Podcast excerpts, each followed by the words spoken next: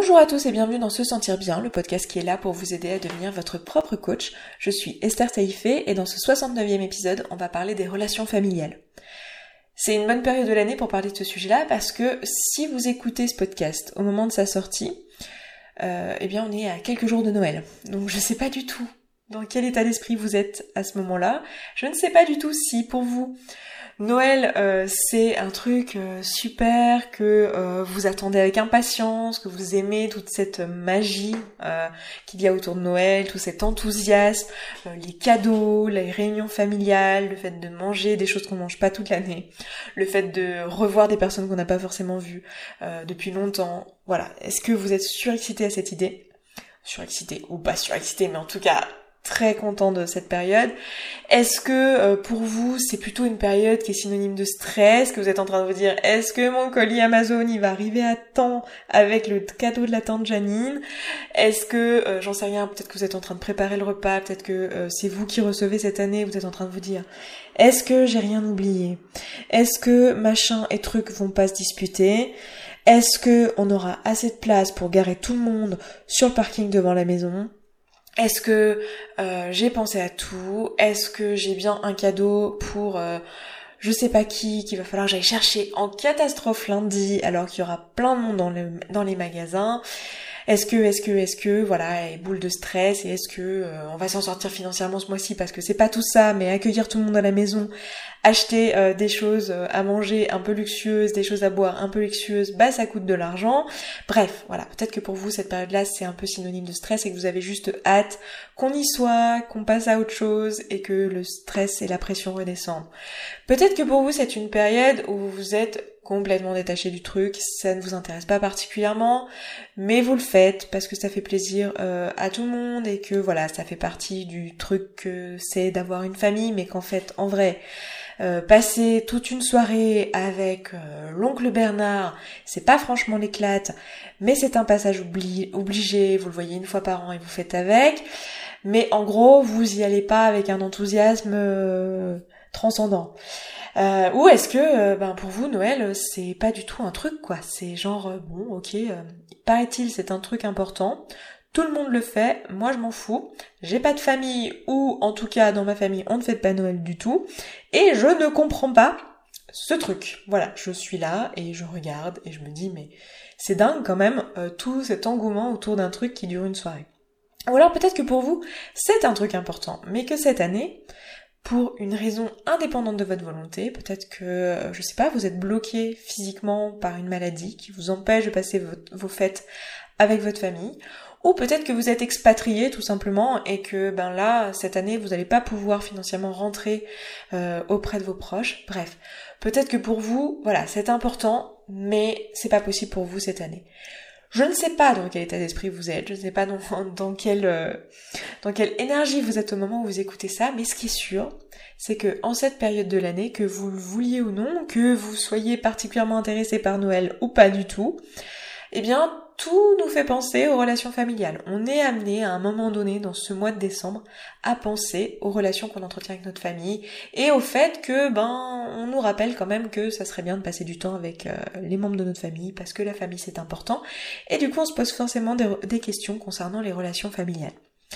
C'est pour ça que j'ai décidé d'aborder ce sujet-là particulièrement euh, aujourd'hui. Alors bien sûr euh, c'est une question qu'on se pose à d'autres moments de l'année évidemment et euh, qui se pose même euh, j'ai envie de dire à chaque fois qu'on se retrouve à voir nos proches euh, et en particulier donc les membres de notre famille que ça soit le week-end que ça soit pour un mariage que ça soit pour x raisons x réunions familiales bref mais c'est une bonne période pour parler de ça. Et il y a énormément de choses à dire sur ce sujet. Mais je dois dire qu'il y a un aspect sur lequel j'ai envie de me focaliser et que j'ai mentionné euh, dans cette introduction, qui est l'aspect un petit peu euh, lié au fait que les relations familiales, c'est quand même un truc particulier.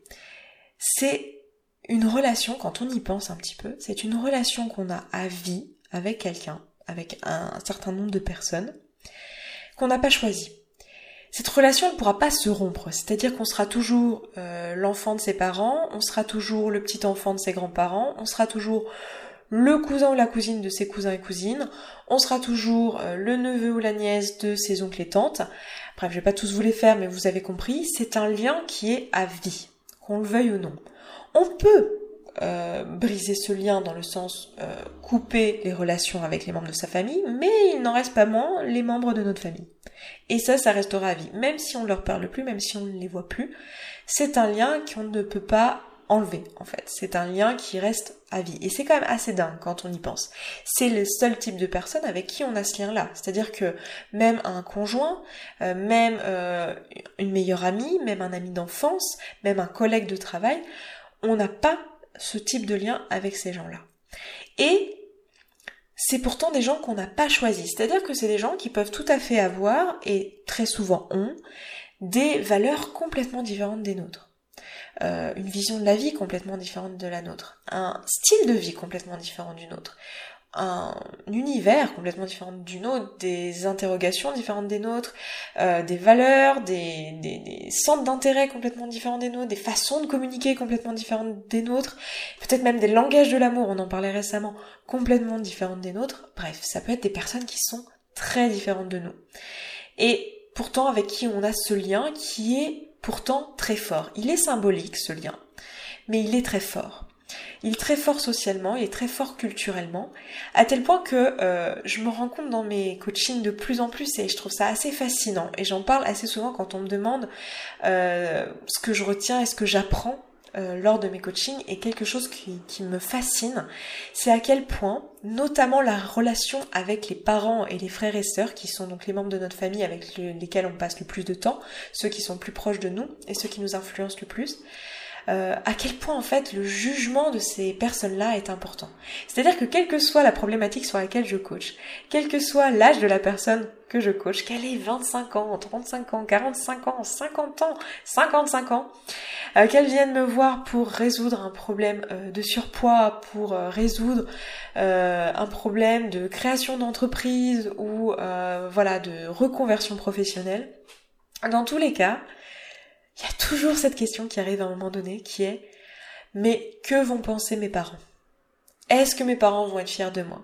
Qu'on ait 50 ans, trois enfants déjà adultes euh, nous-mêmes ou ou pas, ou qu'on ait 25 ans et qu'on soit encore dépendant financièrement de nos parents, cette question se pose. Et ça me fascine quand on y pense parce que ça nous montre à quel point ce lien est fort et euh, à quel point cette relation est importante. C'est pour ça que j'ai vraiment envie de prendre le temps de parler de ça et en particulier de cette relation qu'on a au jugement de nos parents.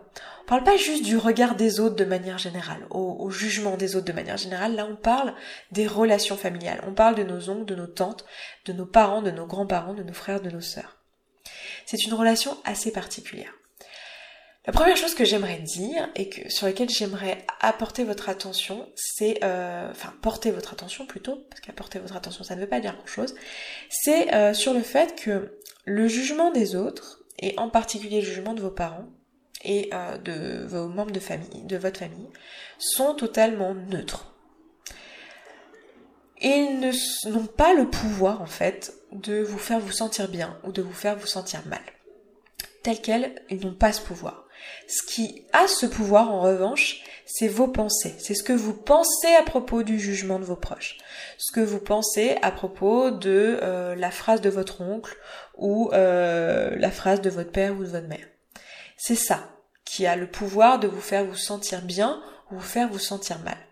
C'est lorsque euh, vous interprétez le jugement de la personne en face que vous ressentez une émotion qui va être agréable ou désagréable c'est pas vraiment le fait que votre grand-mère vous ait dit euh, ah mais quand même euh, tu manges pas beaucoup t'es un petit peu maigrelette prends donc un peu de gâteau. C'est pas tellement ça qui euh, c'est même pas du tout ça c'est pas du tout cette phrase qui vous fait du mal. C'est le jugement que vous avez à propos de ça. C'est ce que vous vous interprétez de ça. C'est la pensée que vous avez. C'est le filtre de votre pensée qui vous crée l'émotion ça va être soit la pensée typiquement, euh, bah dis donc elle est bien gonflée euh, de me dire ça, euh, quand même, c'est pas c'est pas approprié ou je lui ai rien demandé. Ou alors c'est ah mais mais mince, euh, peut-être peut-être qu'elle a raison en fait, peut-être que je suis euh, je suis mince, je suis je suis trop maigrelette. Mince, ça me complexe cette histoire, euh, c'est pas juste qu'elle me dise ça, j'ai pas envie qu'on me rappelle que je suis mince, je fais déjà de mon mieux et et tout va très mal, etc. etc. C'est ça qui vous fait vous sentir mal, c'est pas la phrase de votre grand-mère, la phrase de votre grand-mère elle est inoffensive.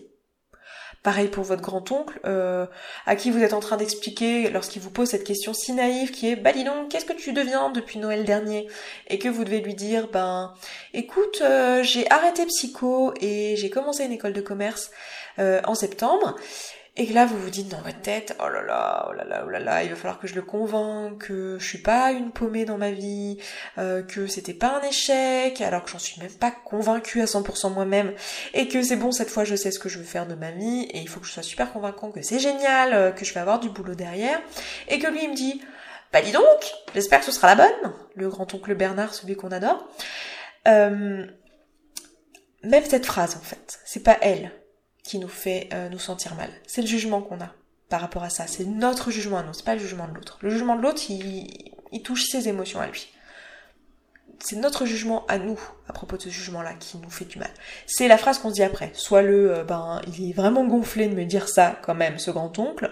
Ou alors, ah mais il a peut-être raison en fait. Euh, peut-être que je suis un peu paumée. Et mince alors, ça me complexe. Donc qu'est-ce qu'on fait face à ça? Comment on fait du coup, pour pas se sentir mal pendant ces fêtes de Noël et pendant ces réunions familiales auxquelles on assiste tous.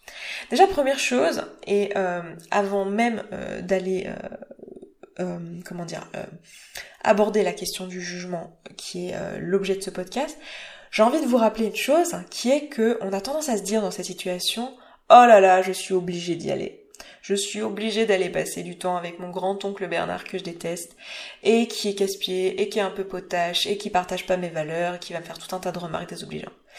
En fait, non. Non, non, non. Vous n'êtes pas obligé d'aller au repas de Noël. Vous allez au repas de Noël et vous acceptez de voir le grand-oncle parce que, parce que vous en avez envie. Et parce que vous avez envie de passer ce temps-là avec votre famille, parce que ça vous apporte autre chose, parce que ça euh, vous nourrit d'une certaine manière. Vous ne faites pas ça par obligation. On n'est jamais obligé de faire les choses. Jamais. Vous le faites de votre plein gré. Vous pourriez ne pas y aller. Simplement, vous n'avez pas envie de vivre avec la conséquence que ce serait de ne pas y aller. Et ça, je vous propose juste de le remarquer et de vous l'approprier. Pour ne pas être dans cette posture de oh là là, je suis obligée de faire ci, je suis obligée de faire ça, parce que c'est pas vrai.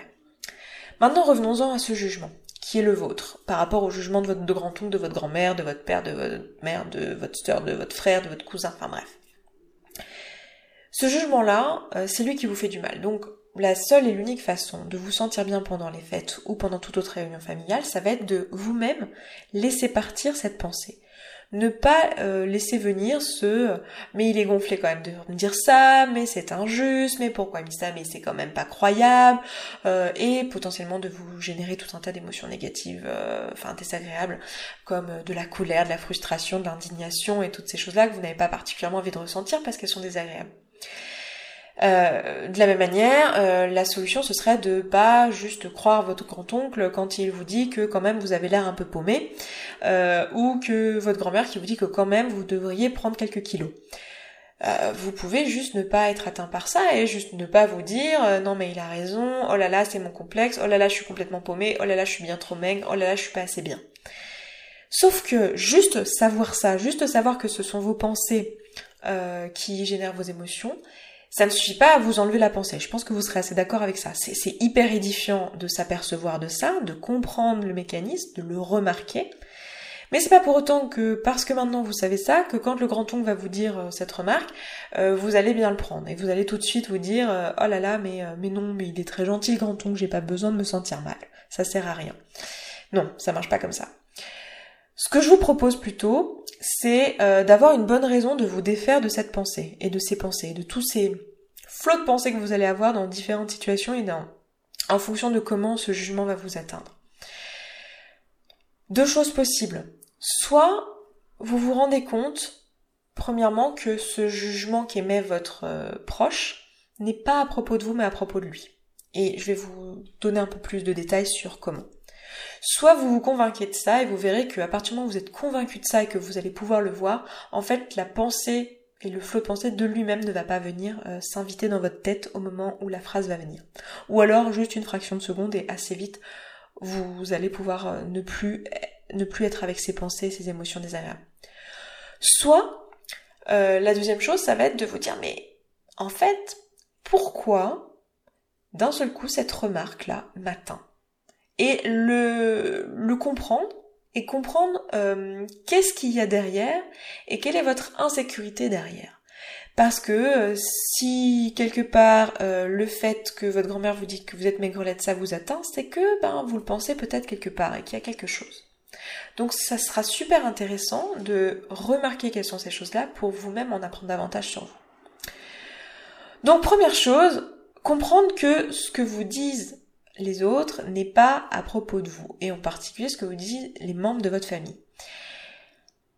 Quand votre grand-oncle euh, vous dit euh, bah disons j'espère que euh, que euh, c'est la bonne cette fois, c'est pas à propos de vous en fait c'est à propos de lui, c'est à propos de ses valeurs, c'est à propos de son système de pensée, c'est à propos de son système de croyance, c'est à propos de ce qu'il croit lui sur le monde. Et visiblement, c'est pas la même chose que vous parce que vous ne faites pas les mêmes choix dans votre vie. Donc vous êtes tout simplement deux personnes différentes, avec des valeurs différentes, avec un système de pensée différent. Peut-être que c'est aussi une question de son besoin là qui s'exprime à ce moment-là. Très souvent, lorsqu'il y a un jugement, il y a aussi un besoin.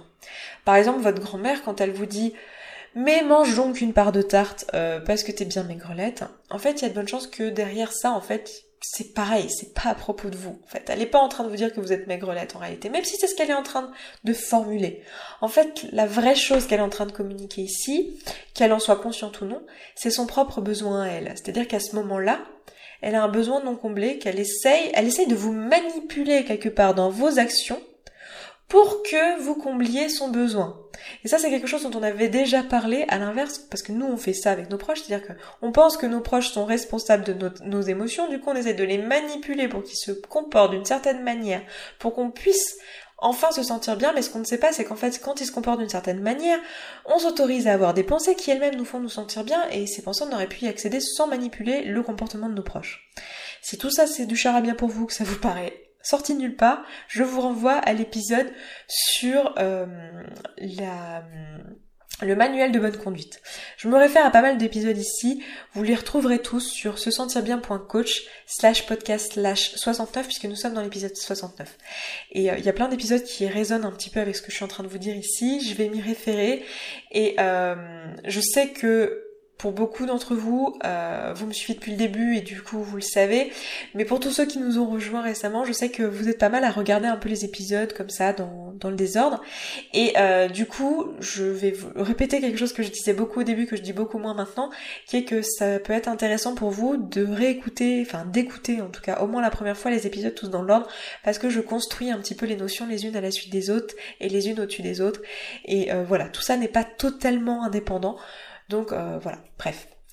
Donc remarquez qu'en fait, euh, à ce moment-là, votre grand-mère, elle est peut-être juste en train d'essayer de vous manipuler pour que vous remplissiez son besoin. Et du coup, si on se rappelle des besoins et de la pyramide des besoins, on en avait parlé pareil dans un épisode consacré à ce sujet-là, on se rappelle qu'il y a cinq besoins, il y a les besoins vitaux, il y a les besoins de sécurité, il y a euh, les besoins d'appartenance, de connexion, d'amour, il y a le besoin d'estime et il y a le besoin d'accomplissement.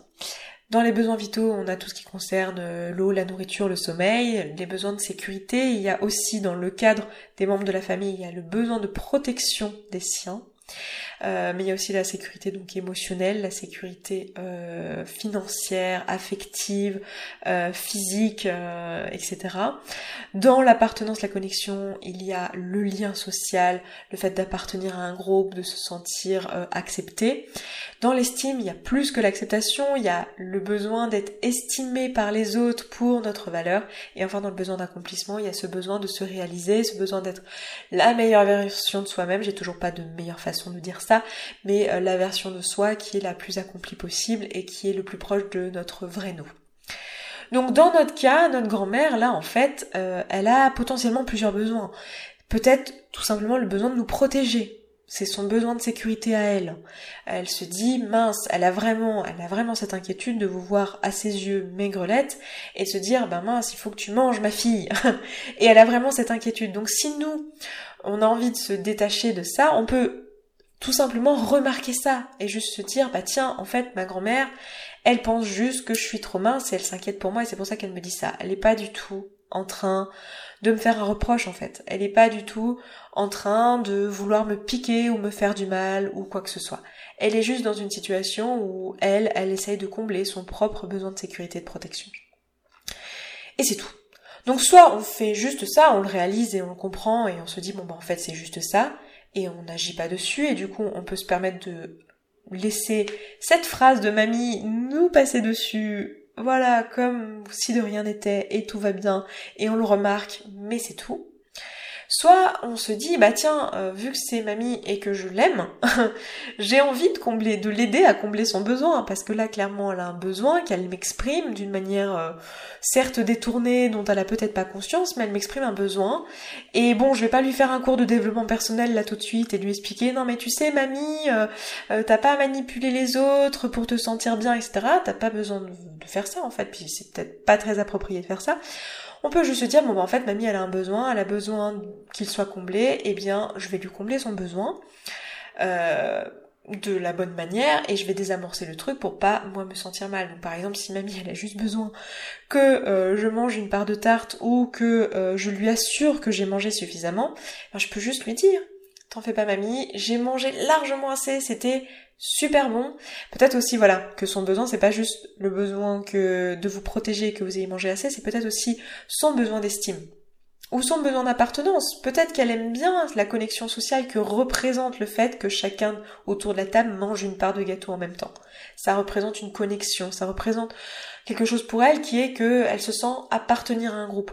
Ou peut-être que c'est son besoin d'estime. Elle se dit voilà c'est moi qui ai fait le gâteau et si elle en mange pas c'est qu'il est pas bon et j'ai juste besoin euh, que cette personne, enfin je le dis pas forcément consciemment mais j'ai besoin que ma petite fille ait goûté mon gâteau, qu'elle l'ait trouvé bon et que je sois une bonne grand-mère, une bonne hôte. Euh, là, j'ai donné l'exemple de la grand-mère qui est très caricatural, hein, mais je suis sûre que vous êtes très grand et que vous transposez vous-même à, à d'autres membres de votre famille au moment où je vous parle. Mais voilà, peut-être qu'en fait, elle a un autre besoin qu'elle essaie de combler ici. Donc c'est à vous après, avec ce que vous connaissez de cette personne-là, qui euh, est une personne a priori relativement proche de vous. Donc vous pouvez euh, essayer de, comprendre un petit peu son besoin et juste bah, essayer de lui combler. Donc par exemple, si elle a juste besoin de savoir que euh, vous mangez assez, bah dites-lui que vous mangez assez. Vous saurez, très vite si c'était ça le problème, hein, parce que si elle insiste quand même, lorsque vous lui dites t'en fais pas mamie, j'ai largement assez. Si jamais elle, fait, a une réaction ah bon d'accord, très bien, non mais t'hésites pas, hein, n'hésite pas surtout à te resservir. Si elle dit juste ça, c'est qu'effectivement c'était ça son besoin.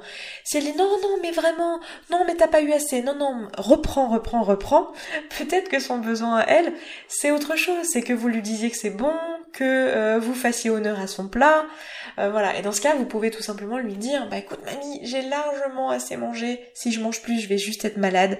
Et c'est trop bon. J'ai pas envie de m'en dégoûter parce que c'est vraiment trop bon. Donc écoute mamie, est-ce que je peux pas prendre une part de tarte? Est-ce que tu veux bien en mettre une de côté? Comme ça, je la mange demain au petit déjeuner parce que c'est trop bon. Et si je finis pas mon assiette maintenant, ou si je me resserre pas maintenant, je sais qu'après il y en aura plus parce que c'est tellement bon que tout le monde va se jeter dessus. Et moi, je veux absolument en avoir une part. Donc s'il te plaît, mets-moi en une dans une boîte que je la ramène à la maison et que je la mange demain au petit déjeuner.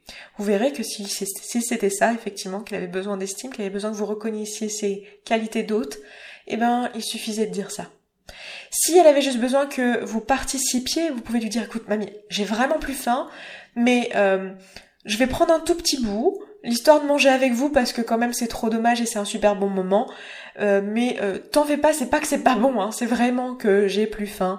Et s'il y a besoin, bah vous lui faites le coup de la tarte que vous ramenez à la maison, par exemple. Là je vous donne une petite astuce en fait, hein, je me rends compte. Mais voilà, voyez un petit peu l'idée. C'est-à-dire ce sera à vous après de, si vous avez envie de faire cet effort-là, euh, et de ne pas du coup expliquer tout le développement personnel à votre grand-mère ou à votre oncle ou à votre tante, euh, mais que vous voulez quand même faire que cette personne se sente bien parce que ça vous fait plaisir à vous, bah, vous pouvez user cette astuce-là, de juste vous mettre à sa place en fait. Et le simple fait déjà d'avoir compris que c'était pas à propos de vous mais à propos d'elle, ça vous permettra déjà de désamorcer vous-même vos propres émotions et du coup vous allez pouvoir être en empathie et vous allez pouvoir faire cet exercice-là. Maintenant, si c'est le grand-oncle, euh, et sa remarque qui était, je sais plus ce que je vous avais dit, mais ah, j'espère que c'est la bonne cette fois, oh, bah dis euh, machin, c'est un petit peu piquant. Peut-être que là, dans cette situation, vous n'avez pas forcément envie de combler son besoin. Peut-être que son besoin, c'est euh, un besoin bah, d'estime, en fait, des autres. Et, de montrer que il est effectivement quelqu'un qui sait, et qui est sage, et qui, et qui sait mieux que les plus jeunes, par exemple. Voilà. Et bon, bah, vous avez peut-être pas envie de, euh, de combler son besoin parce qu'à ce moment-là, bon, euh, voilà, ça ne vous plaît pas. Ou au contraire, vous avez envie de lui dire, non mais merci, bah écoute, si tu as des conseils, je veux bien les recevoir, je comprends euh, que ton inquiétude ou je ne sais quoi. Enfin voilà, c'est à vous de voir après, c'est à vous d'adapter, mais ayez cette grille de lecture en tête. Vous verrez que ça simplifiera grandement la façon dont vous percevrez le jugement des membres de votre famille. Et c'est vrai que les membres de la famille, c'est particulier dans le sens par rapport à ce que je vous disais en début de podcast, qui est que c'est à vie, mais aussi parce qu'on peut avoir cette envie-là. Bon, avec le grand oncle, je vous l'ai pas dépeint comme quelqu'un de très sympathique, donc forcément on a moins envie. On a, c'est un peu comme le patron ou la collègue un peu casse-pied. On a un peu moins envie. Mais euh, la plupart du temps, c'est des membres de la famille pour lesquels on ressent de l'amour et on a envie que ça se passe bien. Ou là, on a tout simplement pas envie que euh, la soirée soit désagréable pour les autres membres. Et du coup, ça peut être intéressant pour nous de, de juste se mettre en empathie et tenter de combler leurs besoins tout en sachant très bien hein, que euh, en réalité ils sont les seuls maîtres de leurs émotions. D'accord? Il y a que il y a que et leurs pensées qui sont capables euh, de générer de belles émotions. Et nous tout ce qu'on fait, c'est créer les circonstances qu'ils pensent nécessaires à leurs émotions parce qu'ils n'ont pas toute cette grille de lecture là. La deuxième chose dont je vous parlais tout à l'heure, c'est euh, l'autre aspect que peut avoir ce jugement euh, sur nous, l'autre effet que peut avoir ce jugement sur nous, qui est de se dire ah euh, en fait euh, bah en fait ça me pique dans mon ego en fait, ça me pique dans mon estime de moi, ça me pique que mamie me dise que je suis un peu trop maigre ou que tonton me dise que quand même je suis un peu paumée dans ma vie. Ça me touche et ça me fait mal. Et là la question à se poser c'est tiens pourquoi ça me touche? Je vous rappelle cet exemple euh, que donne souvent Brooke Castillo dans ses podcasts et que je trouve génial, qui est que euh, c'est les, fameux exemples des cheveux bleus.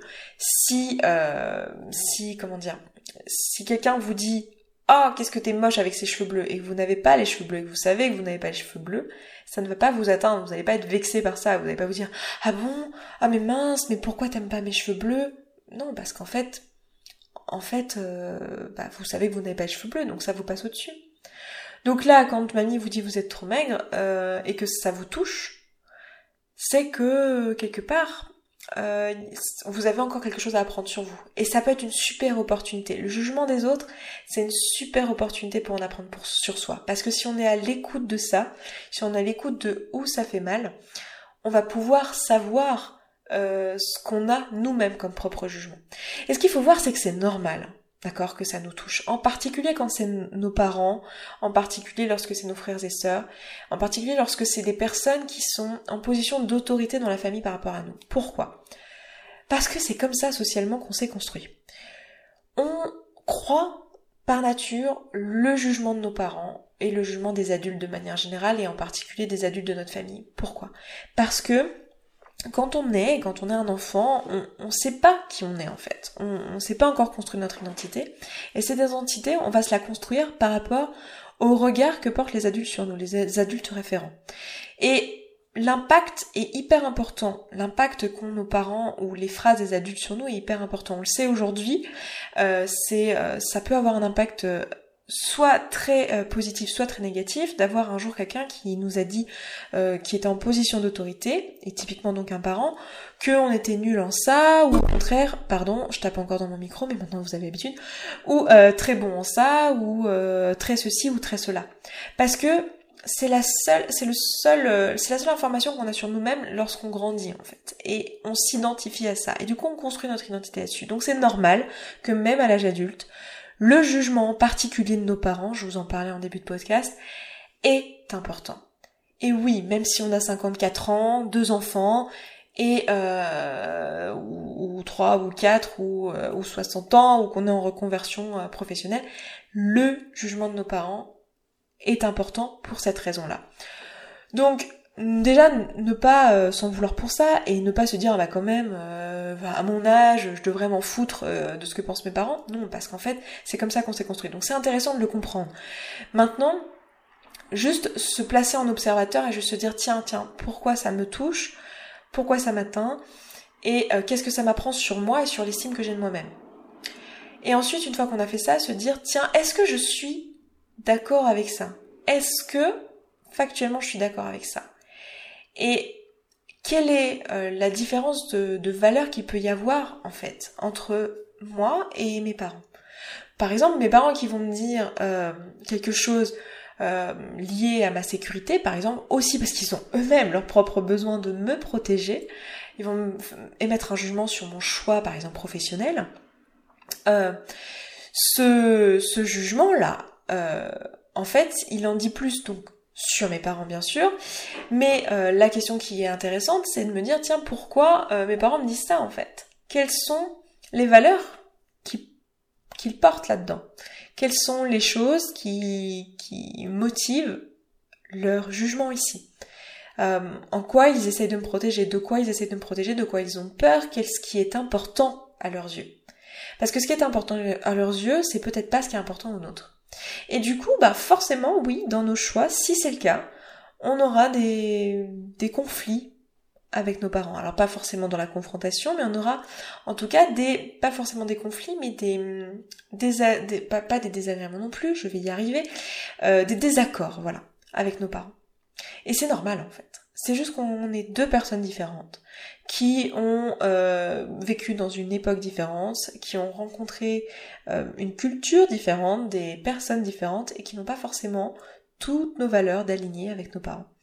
Donc ça va être hyper intéressant pour nous de remarquer ça et de le voir et de se l'approprier et d'accepter cet inconfort et d'accepter le fait que ben oui, peut-être que nos parents à un moment donné ne vont pas remplir totalement notre besoin d'être estimés par eux et euh, de se sentir connecté et appartenir à la famille. Peut-être qu'à un moment donné, pour que nous on remplisse notre besoin d'accomplissement, c'est-à-dire notre besoin de suivre nos propres valeurs, eh bien on va ne pas pouvoir remplir les valeurs de nos parents. Et du coup, peut-être qu'à un moment donné, on aura cette peur de perdre cette estime et de perdre cette connexion. Ce qui, spoiler alerte, euh, ne sera en fait pas le cas. Parce que vos parents vous aiment et que, ultimement, ce qu'ils veulent, c'est votre bonheur et que euh, ils auront juste peur pour vous et que ils vont peut-être être en désaccord puis quand ils vont voir que tout se passe bien en fait et que ça vous convient très bien bah ils se diront euh, bon quand même t'as pris un risque hein mais bon euh, voilà. Ils seront très contents. Pour la plupart des cas hein. si on n'est pas dans un cadre de relation toxique dans ce cas je vous renvoie à ma vidéo sur pas ma vidéo mon podcast sur les relations toxiques. La dernière chose que j'ai envie de vous dire ici c'est que le jugement est souvent source de conflit et que c'est normal en fait d'être en désaccord avec les membres de sa, famille par moment. C'est normal d'avoir des conflits, c'est normal d'avoir des situations dans lesquelles on, voilà, on, est juste en désaccord tout simplement parce que bah, on n'a pas tous le même horizon et qu'on doit composer avec ça et qu'on a un lien en fait qui est fort et euh, qui est pourtant euh, avec des personnes qu'on n'a pas choisies.